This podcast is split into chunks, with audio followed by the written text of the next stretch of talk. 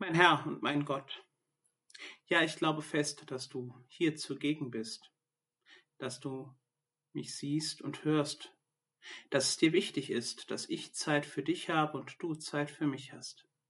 Ich bete dich an, ich spreche mit dir, ich komme mit allem, was ich habe. Ich bitte dich um Verzeihung für all die Momente in meinem Alltag, wo ich dich vergesse, wo ich dich an zweite Stelle gesetzt habe, und bitte dich nun, diese Zeit des Gespräches zwischen uns beiden, dass du sie fruchtbar machst, indem du mir deinen Heiligen Geist schenkst. Ich bitte besonders die Mutter Gottes Maria um ihre Fürsprache und ihren Schutz. Ich bitte den heiligen Josef, ihren Ehemann, unser aller Beschützer, auch um seine Fürsprache und seinen Schutz. Und die Schutzengel bitte ich darum, dass sie mir beistehen. Amen. Es ist eine Frage, die sich immer wieder aufdrängt, Herr, die sich mir immer wieder aufdrängt und die scheinbar auch, oder ich sage mal so, Gott sei Dank, schon den Menschen vor über 2000 Jahren sich aufgedrängt hat, die sich dem König David sogar aufgedrängt hat. Und zwar die Frage, verzeih Herr, bist du gerecht? Ist das, was du tust, immer so fair? Jetzt kann ich natürlich sagen, ja, du Herr bist wahrhaft gerecht, du bist wahrhaft barmherzig und so weiter, weil ich das gelernt habe, weil ich das gehört habe, weil ich das auch im gewissen Sinne erfahren habe. Aber für diese Frage, ob du gerecht bist, ob das manchmal auch fair ist, was du da machst oder wie ich dich erfahre, dafür gibt es auch Erfahrungen, die ich im Alltag mache. Aber jetzt nehme ich mich mal zurück.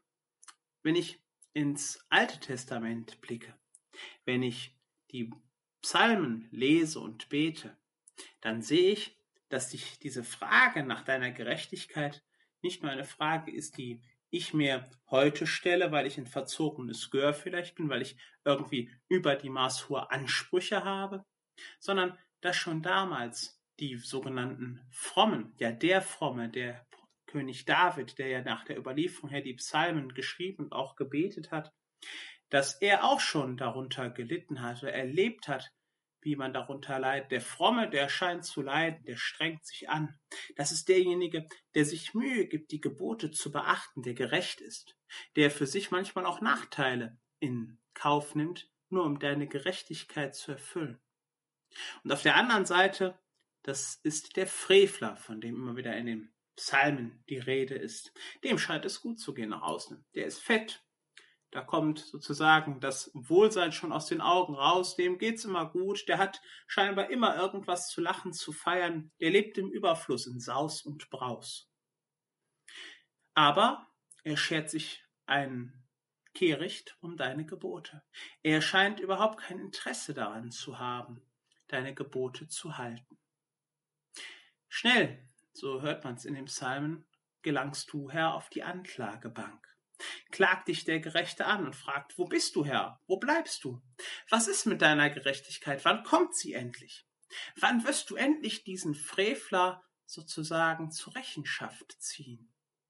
Wann wirst du die Schreie der Gerechten, die Schreie derer, die sich darum bemühen, dein Wort und deinen Willen zu halten, erhören und ihnen Entlastung oder Hilfe bringen?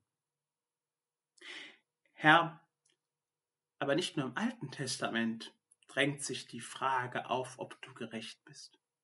Nicht nur dort ist es der Gerechte, der danach schreit und sagt, ich möchte, dass mir Gerechtigkeit widerfährt, sondern auch im Neuen Testament.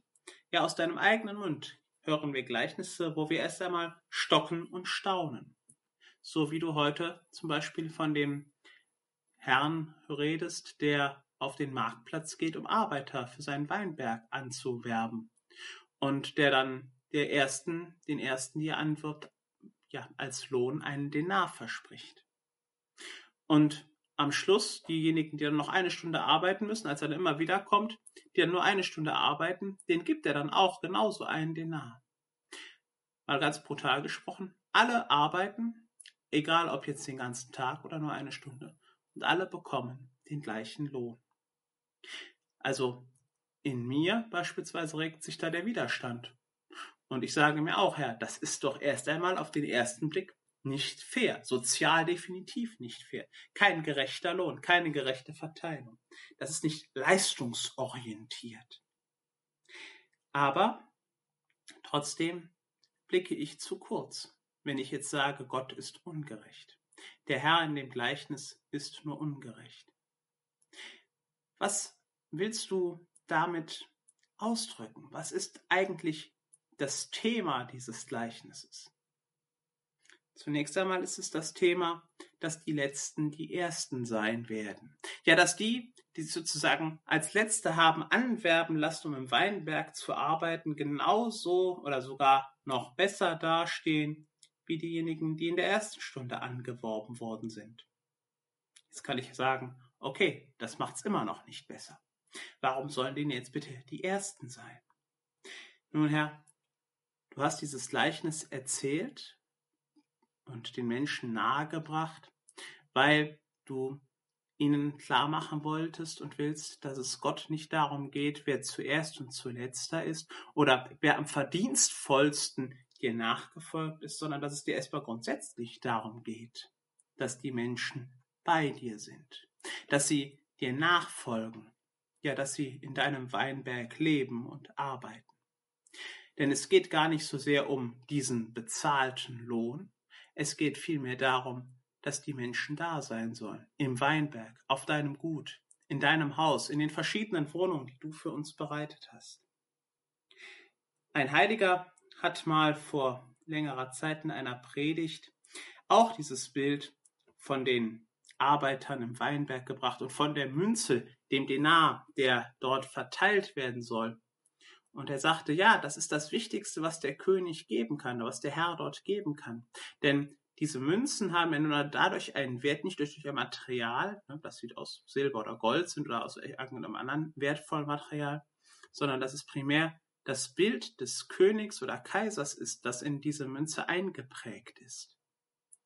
Und dieser Heilige interpretiert diese Münzen und sagt, das ist das Eigentliche, was er uns geben möchte. Das ist das Wichtigste, was Gott uns gibt. Er prägt uns sein Bild ein. Ja, er interpretiert dieses Gleichnis von dir auf die Taufe hin. Und das, was du verkündest, ist die Sache, die Frage, was ist denn mit denen, die sich jetzt erst bekehren? Die Frage nach der Gerechtigkeit Gottes muss zu deinen Zeiten, Herr, auf Erden auch die Frage derer gewesen sein, die da waren. Ne? Die Gerechten, die sich um das Gesetz gekümmert haben. Wir hören sie ja meist nur im Wort und im Namen der Schriftgelehrten und Pharisäer. Und da haben wir dann relativ rasch, wenn wir das Neue Testament öfters lesen, so das Bild, das sind deine Feinde vor Augen. Aber eigentlich sind es diejenigen, die sich darum bemühen, die Schrift wortwörtlich und gut und genau im Leben umzusetzen. Und für die kann es tatsächlich die Frage sein, ist das fair, dass du auf einmal denjenigen, die sich seit Jahren, seit ihrem ganzen scheinbaren Leben nicht darum gekümmert haben, was du willst oder was Gott von ihnen will, dass sie sich auf einmal darum kümmern und dass sie von dir genauso herzlich empfangen werden, wie die, die sich schon ihr Leben lang abmühen. Es ist die Frage nach deiner Gerechtigkeit. Und das ist auch die Antwort auf deiner Gerechtigkeit auf diese Frage. Ist Gott gerecht? Ja, du bist gerecht. Du bist zutiefst gerecht, weil es dir gar nicht so sehr um das Thema Leistung geht und wer ist der Erste und der Letzte. Es geht dir darum, dass wir da sind, dass wir bei dir sind, dass wir Gemeinschaft mit dir haben. Und genau das ist es, was wir hier in dieser Zeit des Gebetes ja ansatzweise tun, was wir in, in zehn Minuten erfahren dürfen dass du da bist, dass wir unsere Münzen, die du uns gegeben hast, unsere Taufgnade herausholen dürfen, diesen zehn Minuten betrachten dürfen, das Bild, das du in uns hineingeprägt hast, dein Bild, dein Abglanz, den du in uns hineingelegt hast, die Taufgnade, das Kind Gottes sein. Wir polieren es jetzt zehn Minuten auf und dürfen es dann weiter betrachten. Wie steht es um meine Taufgnade? Wie steht es darum, dass ich weiß, ich bin Kind Gottes? Ich weiß, ich habe diese eine Münze erhalten. Denke ich öfters an sie? Nehme ich sie öfters aus der Tasche heraus und bedanke mich dafür innerlich, dass du mich in deinen Weinberg rufst, dass du mich zu deinen Kindern zählst? Nun beginnen wir oder beenden wir oder führen wir diesen Tag jetzt fort mit dem Gedanken, dass wir danken wollen. Danke, Herr, dass du uns gerufen hast. Danke, dass du nun die Zeit für mich gehabt hast. Ich bitte dich, mach die Anregung, Gedanken, die ich nun habe, fruchtbar. Schenke mir den Heiligen Geist. Maria, du meine Mutter, heiliger Josef, mein Vater und Herr, mein Schutzengel, bittet für mich.